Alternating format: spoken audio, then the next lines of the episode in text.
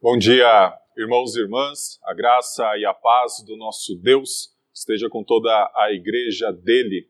Nesta manhã nós estamos sendo conduzidos em nossa liturgia a pensar a respeito da vida de Abraão e em especial da fé dele, principalmente nas promessas do Senhor. O Senhor, por meio da sua aliança, garantiu a Abraão uma descendência. O Senhor, por meio da sua aliança, também garantiu a ele a promessa da terra de Canaã. E nós continuaremos pensando a respeito da aliança de Deus com Abraão por meio do texto de Gênesis 15. Então, abra a sua Bíblia neste texto, Gênesis capítulo 15, esse texto que nos mostra a forma como o Senhor dá segurança para as nossas vidas. Gênesis capítulo 15, que diz assim: depois destes acontecimentos, a palavra do Senhor veio a Abrão numa visão, dizendo: Não tenha medo, Abrão, eu sou o seu escudo e lhe darei uma grande recompensa. Abrão respondeu: Senhor Deus, que me darás se continuo sem filhos e o herdeiro da minha casa é o Damasceno Eliezer? Abrão continuou: Tu não me deste descendência, e um servo nascido na minha casa será o meu herdeiro. E eis que a palavra do Senhor veio a ele, dizendo: Esse não será o seu herdeiro. Pelo contrário, aquele que será gerado por você, esse será o seu herdeiro.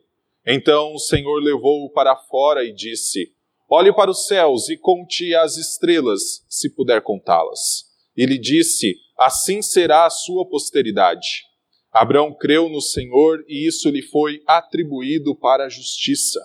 O Senhor disse também: Eu sou o Senhor que o tirei de Ur dos Caldeus para lhe dar esta terra como herança. Mas Abraão perguntou: Senhor Deus, como saberei que vou herdar essa terra?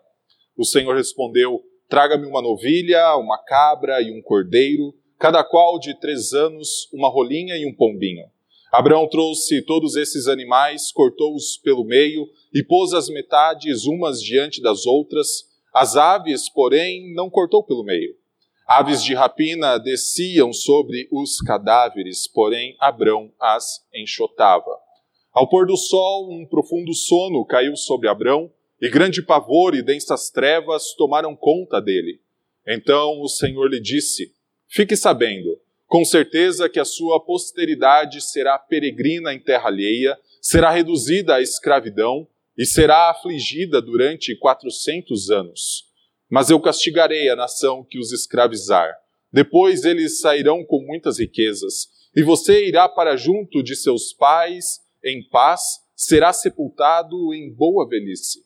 Na quarta geração voltarão para cá, porque a medida da iniquidade dos amorreus ainda não se encheu. Quando o sol se pôs e houve densas trevas, eis que um fogareiro fumegante, uma tocha de fogo, passaram entre aqueles pedaços dos animais. Naquele mesmo dia, o Senhor fez aliança com Abrão, dizendo: À sua descendência dei esta terra, desde o rio do Egito até o grande rio Eufrates, a terra dos queneus, dos quenezeus, dos cadimoneus, dos heteus, dos ferezeus, dos refaíns, dos amorreus, dos cananeus, dos girgazeus e dos jebuseus. Vamos orar? Santo Deus, nós somos gratos porque a Sua palavra é a resposta para todos os nossos anseios, dúvidas e medos. Por isso, Senhor, mais uma vez nos colocamos diante dela pedindo que o Senhor nos instrua, nos console e nos dê a alegria que somente o Senhor pode nos dar. Revela, ó Pai, por meio do teu Santo Espírito, a beleza inigualável que há em Sua palavra, a luz que pode iluminar o nosso caminho, para que não venhamos a tropeçar em pedra alguma. A nossa oração é no nome de Cristo Jesus. Amém. Meus irmãos, ah, nós, ao longo do ano de 2020 e 2021, fomos surpreendidos com dois que talvez sejam os sentimentos mais característicos da queda humana. Primeiro, nós ah, surgiu por conta da pandemia do coronavírus dúvidas, medos, anseios, sem sabermos ao certo como será o futuro, pelo menos em relação ao que nós estamos vivendo nesses últimos dois anos. Talvez as incertezas sejam quando nós seremos vacinados, as incertezas sejam como algo simples se a máscara passará a ser um acessório uh, para sempre em nossa vestimenta, ou talvez uh, medos mais complexos, como será que existem outras doenças como esta e que podem vir nos afligir? É comum quando nós nos deparamos com sofrimento ou quando nós nos deparamos com ansiedades, sermos lembrados daquilo que ainda existe em nós, a nossa antiga natureza que ainda teme pelo que nós vivemos a nossa antiga natureza que ainda tem dúvidas sobre como será o nosso futuro. Quando nós olhamos para Gênesis 15, nós nos deparamos com Deus dando algumas certezas a Abraão, certezas que moldariam a vida de Abraão para sempre e que são certezas que devem ser compartilhadas conosco. Quando olhamos para este texto, nós enxergamos uma, um pareamento de palavras que eu gostaria de destacar que nos mostra que o relacionamento com o Senhor é fundamental para nós não temermos, para nós não termos dúvidas. O versículo 2 mostra a primeira dúvida de Abraão que ele levanta quando o Senhor vem a ele falar. Ele diz assim: Senhor Deus, que me darás se continuo sem filhos e o herdeiro da minha casa é o Damasceno Eliezer. E nós vemos novamente este pareamento, Senhor Deus, no versículo 8, quando Abraão faz uma nova pergunta ao Senhor, dizendo: Senhor Deus, como saberei que vou herdar essa terra? Abraão apresenta duas dúvidas ao Senhor ao longo deste texto, mas possivelmente o grande sentimento que o dominava e que talvez até acarretava nessas dúvidas era o medo. Deus, quando aparece a Abraão, a primeira frase que Deus fala ao patriarca é: não tenha medo. Porque possivelmente este era o sentimento que Abraão estava vivendo naquele momento. Quando nós olhamos para Gênesis 12 em diante, a partir do momento em que o Senhor chamou Abraão para peregrinar, para caminhar para Canaã e confiar nas promessas do Senhor, nós enxergamos em Abraão este sentimento até mesmo de forma constante. Quando ele chega em Canaã, diz lá no capítulo 12 que há uma tremenda fome naquela terra e ele é obrigado a descer para o Egito. E quando ele desce ao Egito, quando chega lá, ele combina com a sua esposa para ela dizer que ela era irmã, para que os homens no Egito não viessem a matá-lo. E esse mesmo estratagema, vamos dizer assim, ele utilizou também com a Aimeleque lá na frente. Quando nós olhamos para a vida de Canaã, ela, a vida de Abraão, parece que há algumas dúvidas que surgem com o seu caminhar. Porém, a partir do versículo do capítulo 13, nós vemos uma mudança uh, de Abraão no seu andar e no seu relacionar com Deus, que demonstra uma fé que o fez deixar os seus pais e caminhar para a terra de Canaã. No capítulo 13 diz que surge uma disputa entre os pastores de Ló e os pastores de Abraão a respeito da terra e de como os animais seriam alimentados. Enquanto Ló, sobrinho de Abraão, olha para a, a campina que ficava para além do Rio Jordão, olhando para a cidade de Sodoma e olha com esses olhos, digamos, humanos sobre aquilo que poderia trazer bem-estar econômico e financeiro. Lá no capítulo 13 diz que Abraão levanta o seu olhar somente a partir das palavras do Senhor, que disse que ele deveria olhar para a terra, percorrer de um lado para o outro, porque o Senhor daria essa terra. E é isso que Abraão faz. Depois de reagir com medo no Egito, Abraão reage pela fé no capítulo 13. E no capítulo 14 nós vemos mais um momento em que Abraão parece reagir pela fé, quando ele se vê no meio de uma batalha que ele não tinha nada a ver com aquela história, quando o seu uh, sobrinho Ló acaba, o, acaba sendo capturado na batalha e ele precisa se colocar então para resgatar o seu sobrinho. E ele entra numa batalha contra quatro reis daquela época, exércitos poderosos, e se sai vitorioso.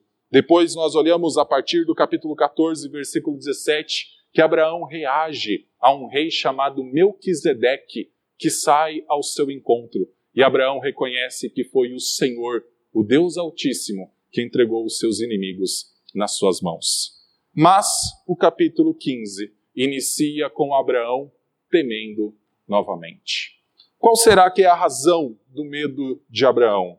Nós possivelmente podemos pensar que, uma vez que Abraão tinha acabado de vencer uma batalha, e essa batalha tinha sido travada fora de Canaã, talvez ele tivesse medo da represália desses reis. Afinal, ele era um homem poderoso para a sua época, rico para a sua época, mas que perante quatro reis aos olhos humanos poderia estar correndo muitos perigos de uma represália destes reis voltarem à batalha e atacarem-no novamente. Por isso, nós iniciamos o capítulo 15, vendo que depois destes acontecimentos, versículo 1, a palavra do Senhor veio a Abrão numa visão, dizendo: Não tenha medo. E a primeira coisa que nós vemos com este texto é que o Senhor vai assegurar a Abraão a promessa da sua descendência. A promessa que o Senhor fez quando tirou Abraão lá de Ur dos Caldeus e depois de Arã dizendo que daria uma descendência a Abraão e que essa descendência seria tão grande quanto as estrelas do céu, como nós vamos ver neste capítulo 15. Então a primeira coisa que Deus faz com o seu povo é assegurar a certeza de um descendente. Quando Deus fala, Abraão, não tenha medo, no versículo 1, eu sou o seu escudo e lhe darei uma grande recompensa, nós podemos encontrar Abraão com este medo, mas talvez ainda com algumas confianças humanas. Afinal, Abraão não é uma pessoa para aquela época, digamos, desprovida de recursos e até mesmo de aliados. Quando ele precisou resgatar Ló, ele conseguiu reunir 318 homens da sua casa, mas todos os seus aliados, Aner, Skol e Mangue, uma grande aliança militar para aquela época. Abraão poderia confiar na sua tática, afinal, quando nós lemos o capítulo 14, diz que ele utilizou de táticas militares para conseguir derrotar aqueles quatro reis e então resgatar o seu filho. Abraão também não é um homem pobre para sua época. Afinal, quem de nós hoje conseguiria nos assentar na mesa de um governador, de um presidente ou de alguma grande autoridade de nosso país e participar de uma refeição com ele? Abraão, quando desce ao Egito, ele vai direto para a casa de Faraó. Abraão tinha pelo menos um rebanho que garantia a disputa né, naquele momento entre ele, os pastores dele e os pastores de Ló, de tão grande que era aquele rebanho. Então Abraão poderia confiar nas suas capacidades estratégicas, na sua capacidade militar, poderia até mesmo confiar nas suas riquezas, mas o Senhor diz para ele não ter medo por uma única razão: porque o Senhor era o seu escudo e o galardão dele seria sobre modo grande. O Senhor está mostrando a Abraão que a confiança de Abraão tem que estar no próprio Senhor. E é aqui que está o ensinamento para nós. Para nós reagirmos aos medos, às dúvidas que nos sobreassaltem, nós precisamos confiar no relacionamento que nós temos com o Senhor. Abraão mostra a sua dúvida, aquilo que provavelmente estava também alimentando o seu medo no versículo 2. Ele diz: Senhor, que me darás se continuo sem filhos e o herdeiro da minha casa é o Damasceno Eliezer? Abraão continuou: Tu não me deste descendência, e um servo nascido na minha casa será o meu herdeiro. Aqui Abraão poderia estar já pensando até mesmo porque Ló não era o seu herdeiro. Quando a gente olha para toda a construção do capítulo 11, 12, 13 até esse capítulo 15, nós vemos que Moisés, ao registrar as palavras, quis garantir que Ló não seria o herdeiro. No momento em que Ló se aproximou de Sodoma, no momento em que Ló olhou mais com olhos terrenos e buscou então, digamos, uma prosperidade financeira e econômica, ao invés de permanecer próximo daquele que tinha as promessas do Senhor. Ló parece ser, na visão de Moisés, descartado como o herdeiro possível de Abraão. Então Abraão se vê com uma prática muito comum da época. Alguém que era o seu servo, alguém que foi criado em sua casa, uma vez que ele não tinha filho, e a narrativa de Gênesis em vários momentos diz que Sara era estéril. Abraão se vê então com a alternativa de talvez ter como herdeiro esse Damasceno Eliezer. Porém, o Senhor diz que não seria Eliezer, o Senhor já mostrou nos outros capítulos que não seria Ló, e o Senhor continua a reafirmar a sua promessa. Versículo 4 diz: E eis que a palavra do Senhor veio a ele, dizendo: Esse não será o seu herdeiro. Pelo contrário, aquele que será gerado por você, esse será o seu herdeiro. Então o Senhor o levou para fora e disse: Olhe para os céus e conte as estrelas, se puder contá-las. E lhe disse: Assim será a sua posteridade.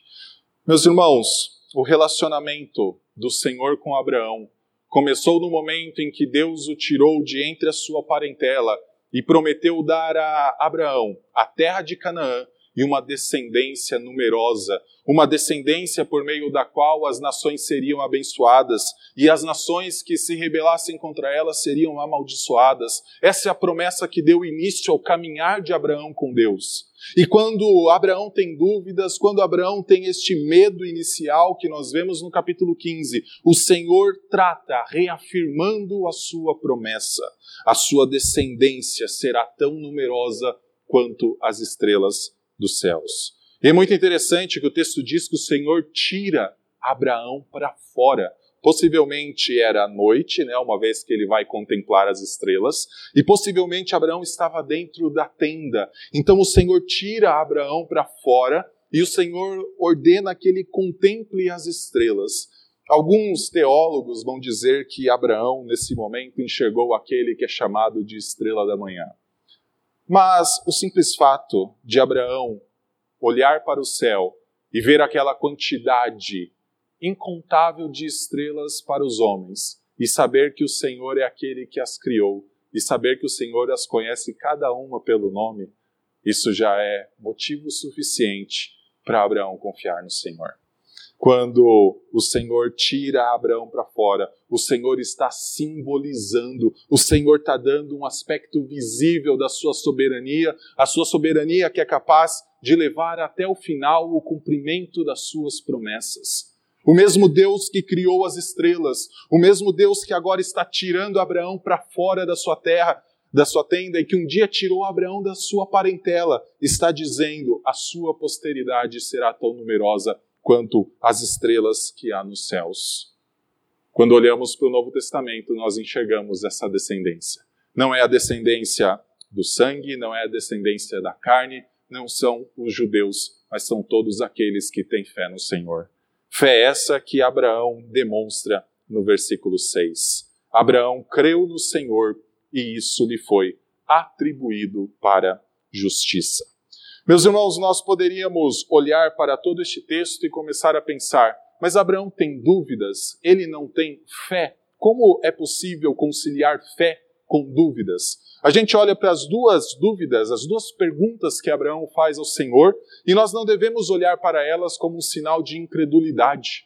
Antes, elas devem ser consideradas como as dúvidas que surgem nas nossas caminhadas, como tempos como os que estamos vivendo mostram para nós dúvidas sobre como serão os meios que o Senhor levará o seu plano até o final. Afinal, o Senhor nos disse que nós chegaríamos ao final e para sempre estaremos com Ele. Mas o Senhor, em muitos momentos, não revela os seus planos em detalhes. Essas dúvidas podem surgir. Nós enxergamos na dúvida de Abraão, capítulo 2, que ele ainda confia, no versículo 2, que ele ainda confia na promessa do Senhor. Senhor, que me darás se continuo sem filho? Ele tem a certeza de que o Senhor dará, mas ele está enxergando a situação dele com a, sem a presença de filhos, sem ainda a sua mulher ter concebido, como uma dúvida em relação a como o Senhor trará esta promessa ao cumprimento.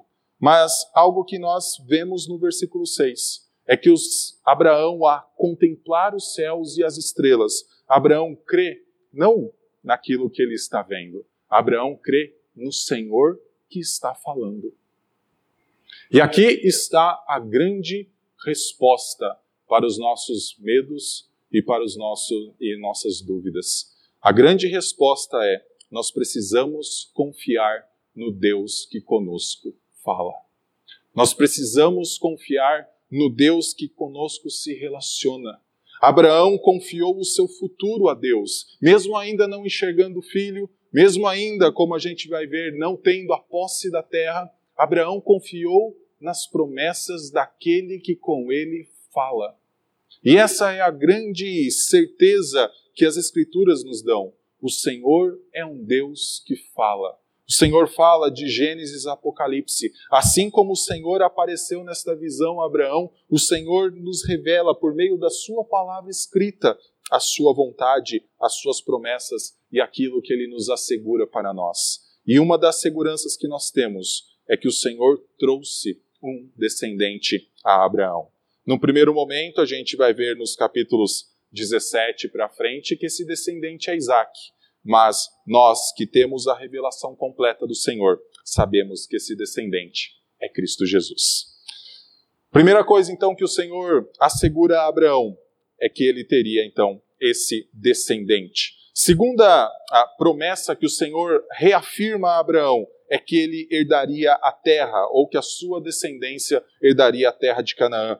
E isso nós vemos no versículo 7 até o versículo 10. Na verdade, até o versículo 21, mas eu escolhi dividir até o versículo 10. Quando nós olhamos para o versículo 7, novamente o Senhor fala a Abraão dizendo quem ele é. No primeiro momento, quando Abraão estava com medo, o Senhor disse: Não tenha medo, eu sou o teu escudo. E novamente o Senhor fala a Abraão dizendo: Eu sou o Senhor que o tirei de Ur dos Caldeus para lhe dar esta terra como herança. A forma do Senhor tratar com o medo e com as dúvidas de Abraão é reafirmando as suas promessas. E de forma interessante, mesmo enxergando tudo o que o Senhor fez, como o Senhor tirou Abraão de Ur dos Caldeus e como o Senhor está conduzindo ele até agora a, a bom termo, nós vemos Abraão ah, crescendo na terra de, de Canaã, nós vemos o Senhor protegendo Abraão e Sara no Egito, nós vemos o Senhor protegendo Abraão na batalha contra os quatro reis que está narrada no capítulo 14.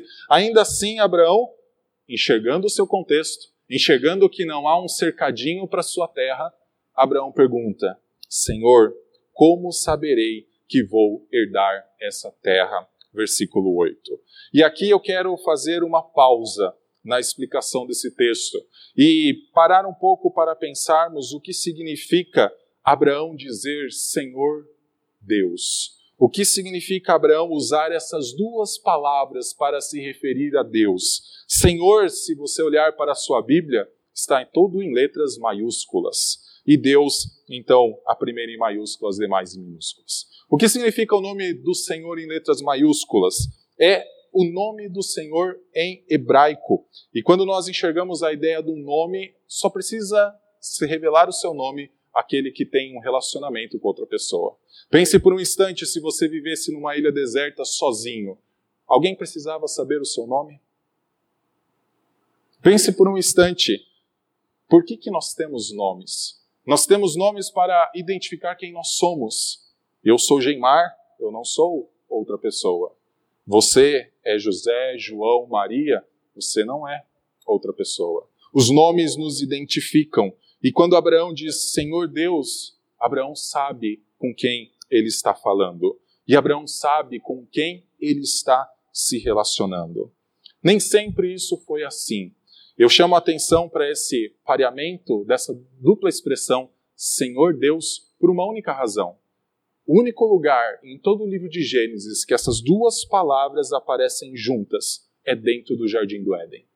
Depois elas não aparecem mais, a não ser nas dúvidas de Abraão. Senhor Deus. Pedir para o pessoal da mídia projetar rapidamente. Se você olhar para o capítulo 1 de Gênesis inteiro, você só encontrará a expressão Deus. Deus disse, Deus fez, Deus chamou, Deus. Tem os três versículos aí do 3 ao 5 como um exemplo, destacando o termo Deus.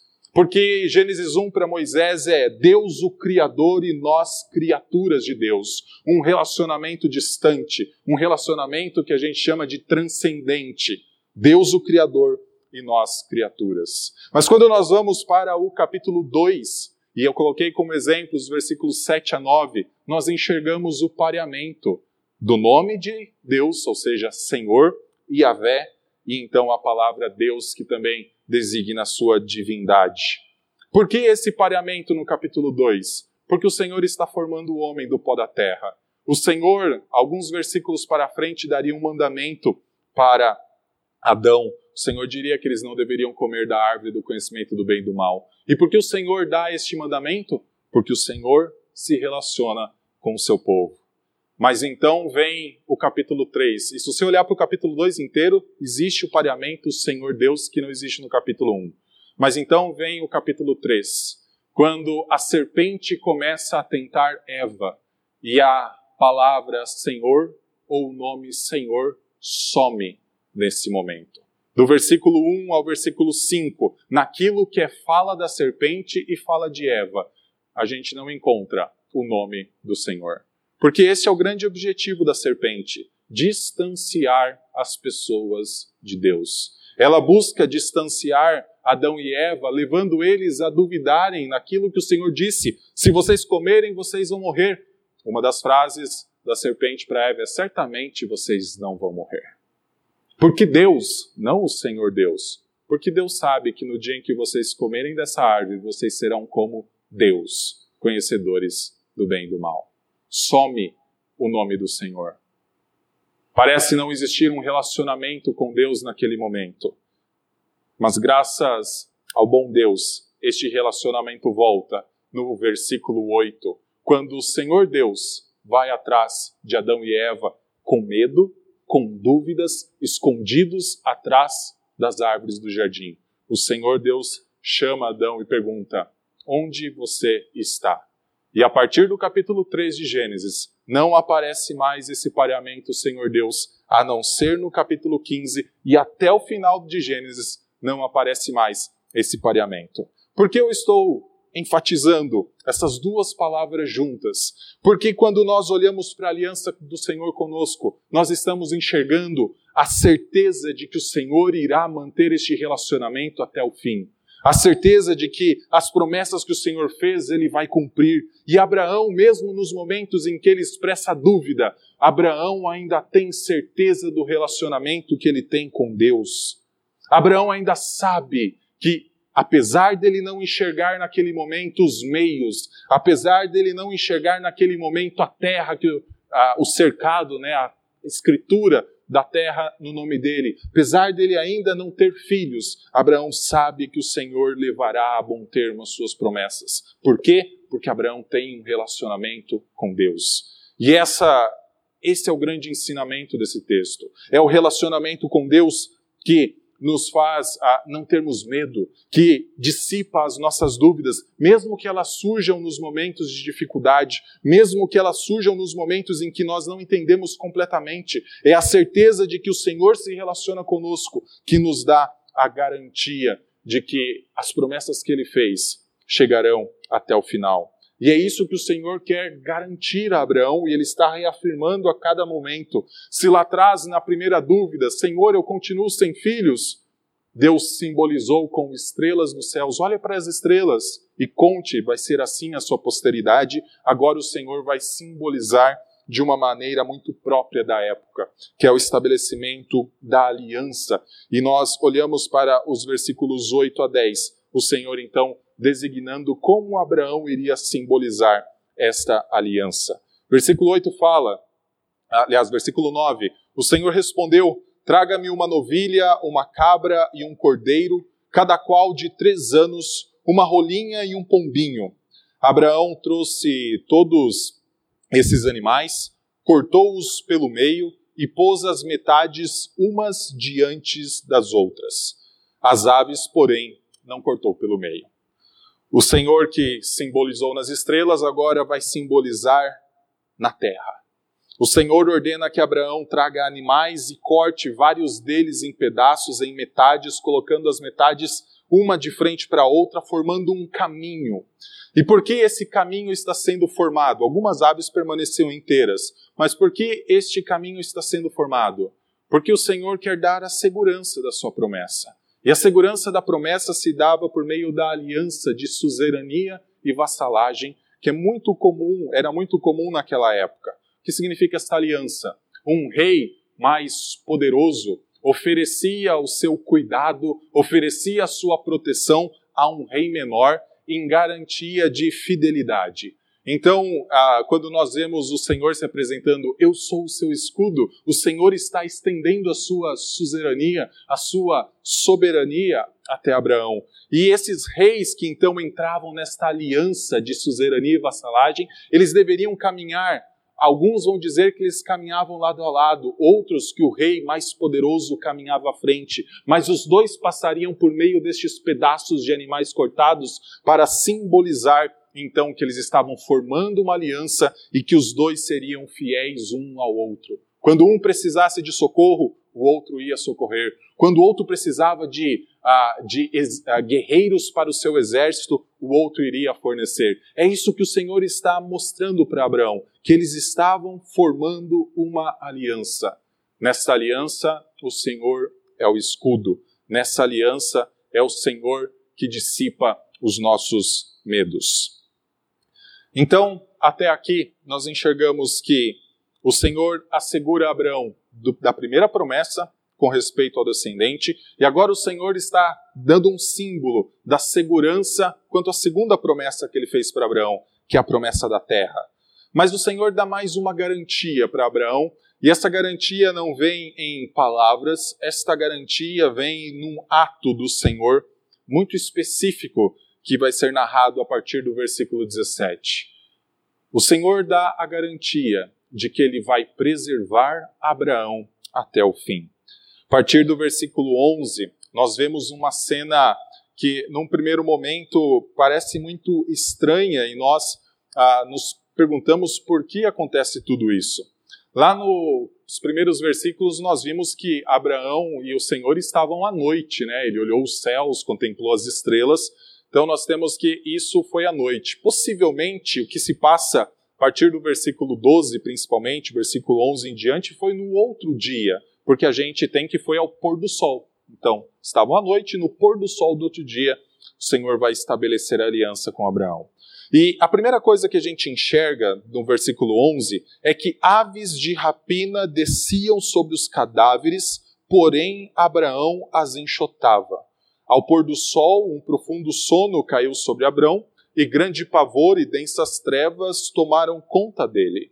Então, a primeira coisa que a gente tem aqui são aves de rapina descendo sobre aqueles cadáveres que Abraão cortou e colocou um diante do outro. E, de forma interessante, no texto em hebraico, esta ideia de aves de rapina, na verdade, está no singular e com um artigo definido que isso significa? É a ave de rapina que descia sobre aqueles cadáveres. Eu já explico o que ela seria.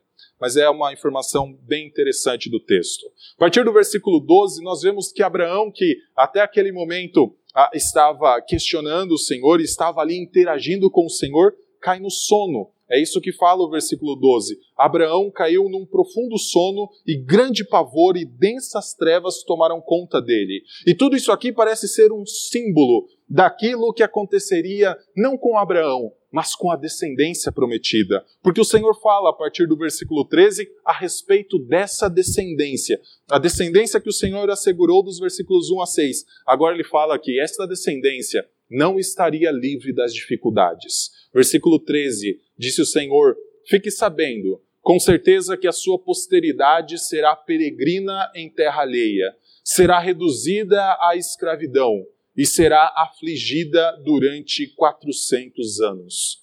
Mas eu castigarei a nação que os escravizar. Depois eles sairão com muitas riquezas, e você irá para junto de seus pais, em paz será sepultado em boa velhice. Na quarta geração voltarão para cá, porque a medida da iniquidade dos amorreus ainda não se encheu.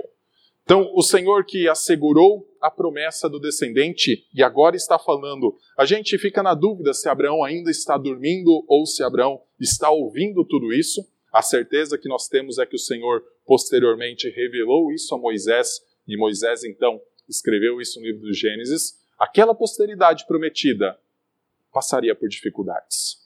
Aqui fala de uma escravidão que duraria 400 anos. E nós começamos a nos lembrar que o povo de Israel ficou 400 anos no Egito e eles eram a descendência imediata de Abraão. Mas o Senhor fala: Mas eu castigarei a nação que os escravizar.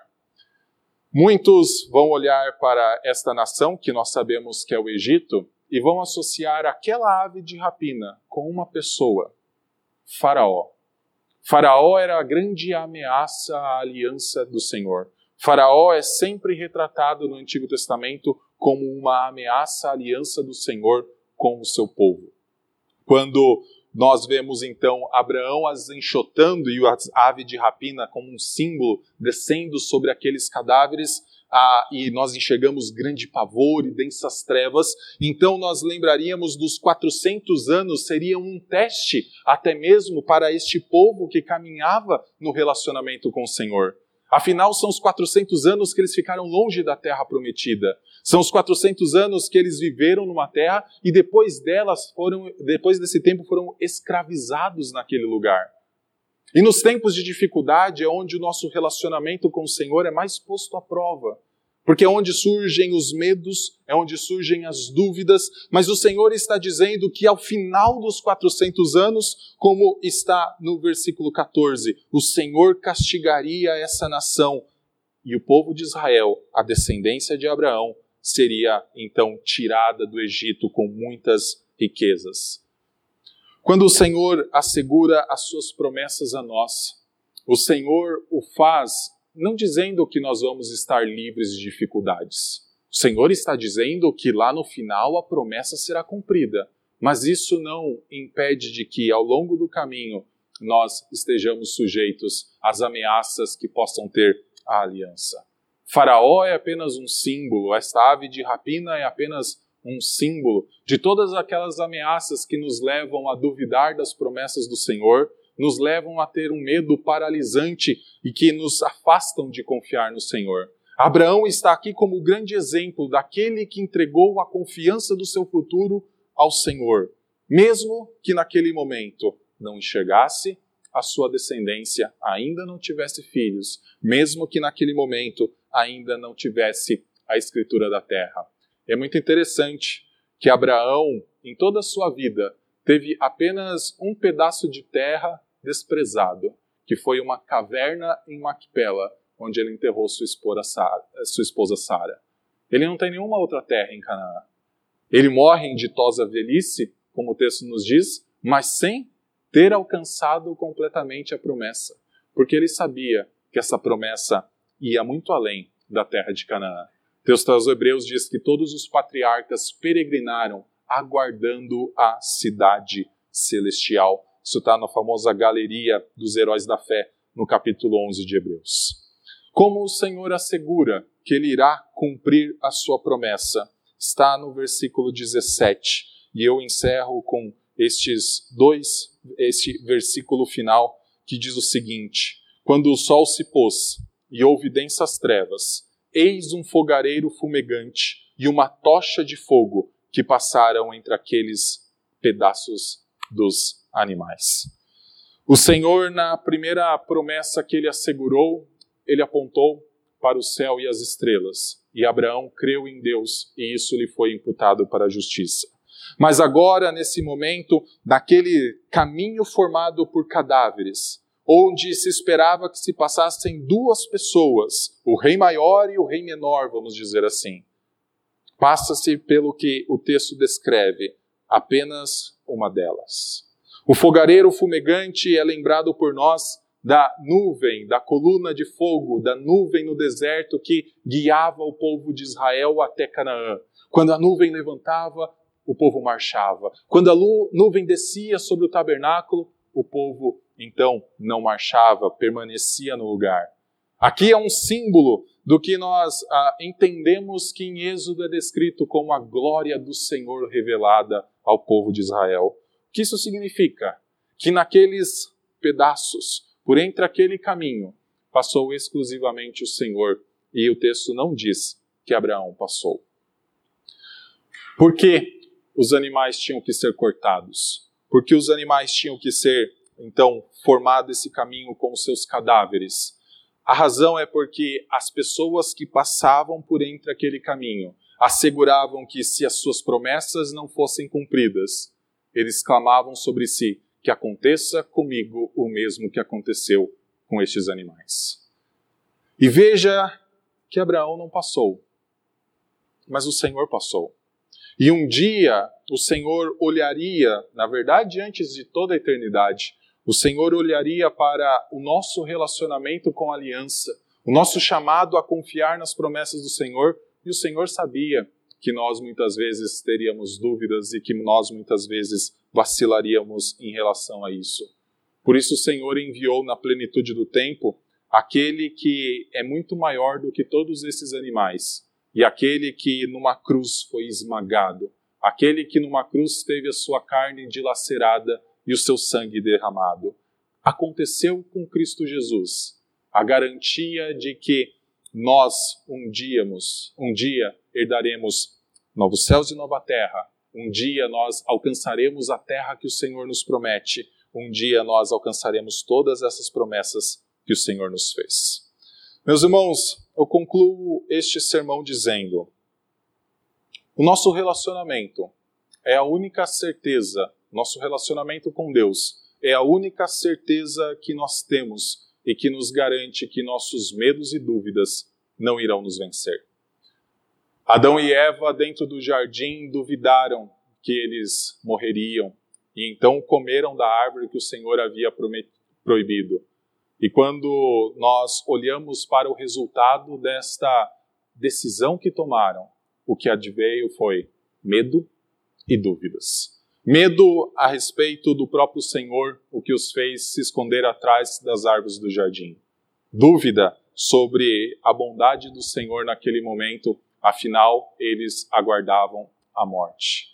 Meus irmãos, quando nós olhamos para Adão e Eva, o Senhor precisou entrar num relacionamento de novo com eles. O Senhor precisou chamar Adão, onde você está? O Senhor precisou matar um animal, dilacerar um animal, tirar as peles daquele animal e colocar sobre Adão e Eva. Um dia o Senhor fez o mesmo com Abraão. Abraão era um idólatra que vivia numa família que adorava outros deuses lá em Arã. E da mesma forma como o Senhor tirou Adão e Eva de trás das árvores, o Senhor tirou Abraão de entre a sua parentela. E o Senhor o chamou para confiar nele. Abraão, eu sou o teu escudo. Abraão, eu sou o Senhor que te tirei da terra do Egito. Da mesma forma, o Senhor nos tirou de um império que era das trevas, um império que nos trazia medo, do jugo do pecado que apenas nos traz pavor e nos levou para o reino do Filho do amor dele. O Senhor nos fez pela fé descendentes de Abraão. O Senhor nos assegura pela fé que a aliança que ele fez com Abraão, a mesma aliança que nós lemos no Salmo 105, que dura mil gerações, é mantida conosco, apesar de muitas vezes passarmos por momentos de temor e momentos de dúvidas. Mas o Senhor quer que nós resolvamos nossas dúvidas, encontremos a resposta para elas neste relacionamento que deve ser nutrido a cada dia.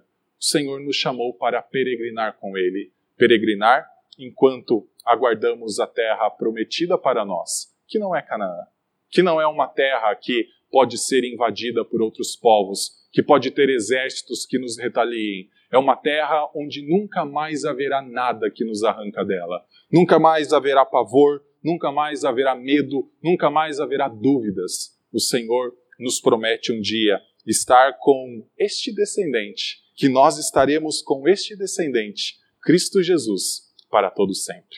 Vamos orar? Santo Deus, nós somos gratos, ó Pai, porque o Senhor revela que é por meio da Sua palavra que nós não precisamos temer. É a Sua palavra que nos mostra a luz que ilumina caminhos que podem estar escuros. É a Sua palavra que dissipa as trevas que podem se colocar diante de nós. Por isso, ó Deus, nós pedimos que o Senhor aplique a Sua palavra em nós. Que o Senhor nos mostre que está se relacionando conosco a todo instante. Que o Senhor, a todo instante, fale conosco e nos reafirme as promessas que o Senhor fez. Pois nós, ó Pai, pela fé, não vivemos por aquilo que nós vemos, mas nós confiamos e esperamos as coisas que nós não vemos. Nós aguardamos os fatos que serão consumados pelo Senhor. O primeiro deles já foi feito. O primeiro deles foi a cruz de Cristo, que nos mostrou, ó Pai, o seu amor para conosco e iniciou este caminhar que nós temos hoje contigo. Mas nós, ó Pai, ainda aguardamos o momento em que o Senhor irá consumar e não haverá absolutamente nada que nos afaste do relacionamento contigo. Nossa oração é que o Senhor complete a obra que iniciou em nós. Em nome de Cristo Jesus.